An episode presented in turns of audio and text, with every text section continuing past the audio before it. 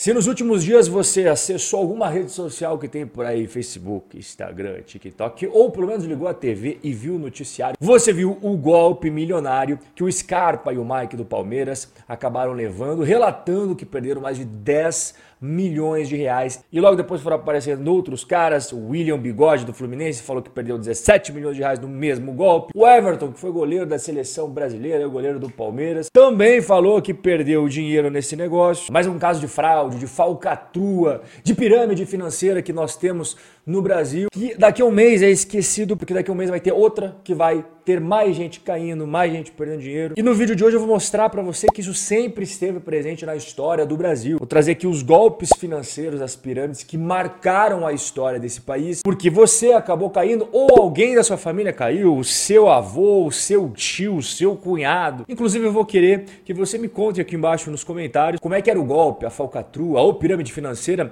que você ou um colega seu ou um familiar acabou caindo. E ao final do nosso bate-papo vou mostrar um script que as falcatruas as pirâmides utilizam para enganar você. Então, quando você começar a ver, opa, isso daqui, isso daqui, isso daqui, ah, o Robert já me falou isso daqui, isso daqui tá cheirando mal pra caramba. Inclusive, se você quer aprender a investir de verdade, não essas picaretagens que só te enganam, aumentando a sua renda passiva e crescendo o patrimônio de forma consistente, sem enganação, não envolve ficar rico do dia para noite, sim um processo de crescimento ao longo do tempo. Convido você para participar da Semana da Liberdade Financeira, dia 4, 5 e 6 de abril, 8 horas da noite, ao vivo. Primeiro link aqui embaixo, ó, na descrição, você clica e vai abrir essa telinha que eu estou te mostrando aqui. Você vai colocar o seu nome, o seu e-mail e depois clicar no botãozinho verde. Quem lembra de Antônio Fagundes, que inclusive nessa época fazia a novela Rei do Gado, recomendando quem tem cabeça investe em gado. O grupo Fazendas Reunidas Boi Gordo vendia uma oportunidade recusável. Criar, engordar e vender gado sem que você tivesse que fazer nada a não ser, é claro, depositar o seu dinheiro na conta deles. Em 1996, a Fazenda Reunidas Boi Gordo iniciou a divulgação de investimentos em pecuária, foi ficando famosa. Primeiro no boca a boca, depois passou para o rádio depois o auge, é claro,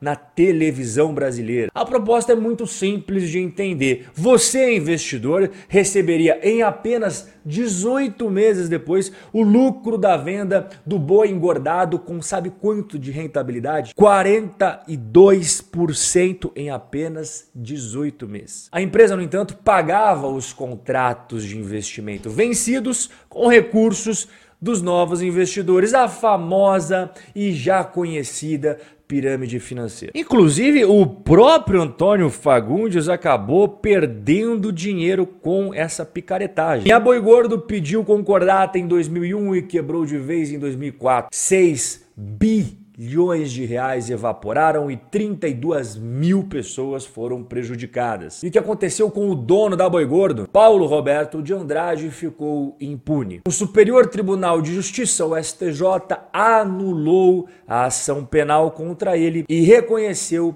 que o crime prescreveu em 2009. A Avestruz Master foi uma empresa que fornecia contratos de venda e compra de avestruzes com a garantia da recompra dos animais. Na teoria, a Avestruz Master teria comercializado mais de 600 mil animais, mas quando foram olhar na realidade, ela só tinha 38 mil. Em sete anos de Avestruz Master, nenhuma, zero, zero aves foram abatidas. Para aumentar a base da pirâmide, foram gastos 4 milhões de reais em publicidade só em 2004, mas somente 100 mil reais em ração para os avestruzes. Como é que funcionava o esquema? Você tinha que investir em um avestruz de 18 meses de idade e apenas seis meses depois, esse avestruz seria readquirido pela Avestruz Master, ou seja, um lucro nada mais nada menos que 9 1% ao mês. Quando o esquema caiu em 2005, óbvio que a Avestruz Master faliu. Essa pirâmide financeira lesou cerca de 50 mil pessoas em todo o Brasil e o prejuízo causado aos investidores foi superior a um bilhão de reais. E o que aconteceu com o dono da Avestruz Master? Gerson Marciel, o controlador do grupo Avestruz Master, teve a sua prisão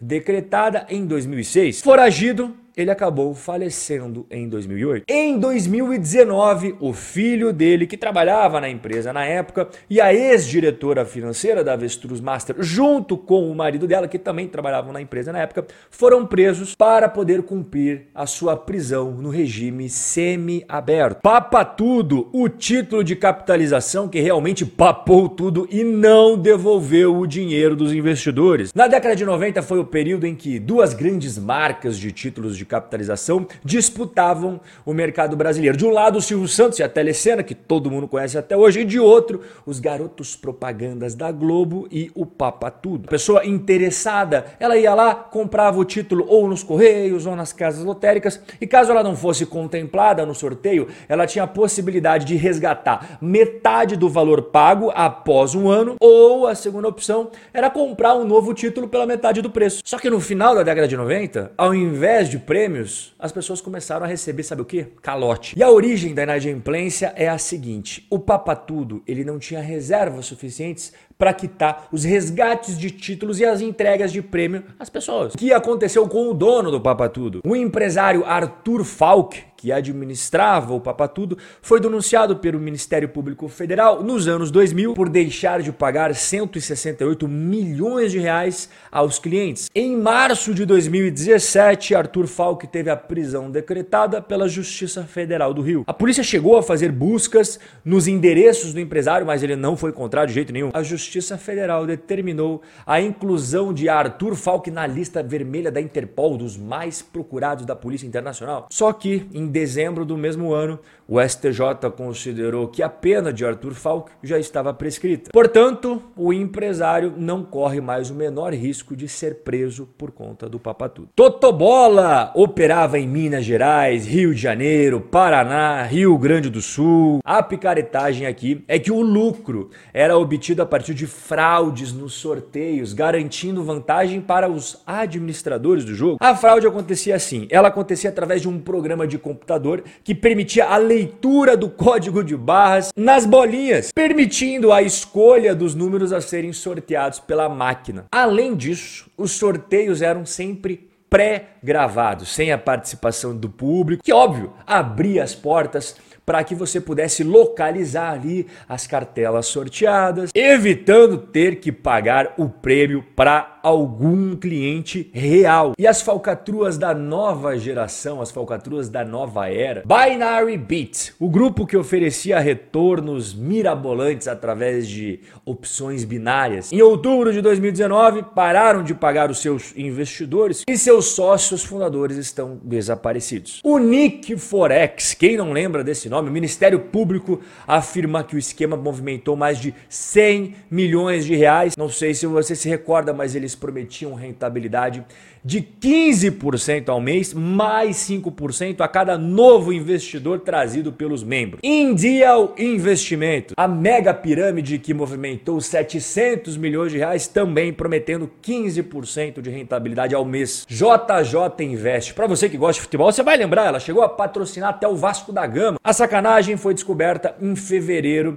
de 2019 e atingiu várias pessoas famosas, artista da Globo, jogador de futebol, várias personalidades do mundo artístico. A J JJ Invest prometia 10% de rentabilidade ao mês. Alcateia Investimentos prometia ganhos de 2% ao dia. No início de 2018, fechou e deixou 50 mil pessoas no prejuízo. Qual que é o script que todas essas falcatruas e fraudes financeiras utilizam? Que você, quando bater o olho, você vai falar: Oh, eu lembro do vídeo do Hobby, provavelmente isso daqui é uma falcatrua, eu não vou colocar meu dinheiro. Número 1, um, ganho fácil. A promessa de ganhos fáceis está presente em todas as falcatruas que eu falei até agora para você nesse vídeo. Mas sempre lembre-se, não existe almoço grátis. Ganho alto, garantido, rápido e fácil não existe. Número 2, esse daqui também está presente em todas elas. Zero risco. Eles sempre prometem altos rendimentos em pouco tempo, é verdade? E além de tudo, olha que maravilha, sem nenhum risco. Não existe nenhum investimento com possibilidade de altos lucros sem uma boa dose de risco. Em investimentos dentro da lei, em investimentos que realmente existem e que não são picaretagens, quanto maior o risco,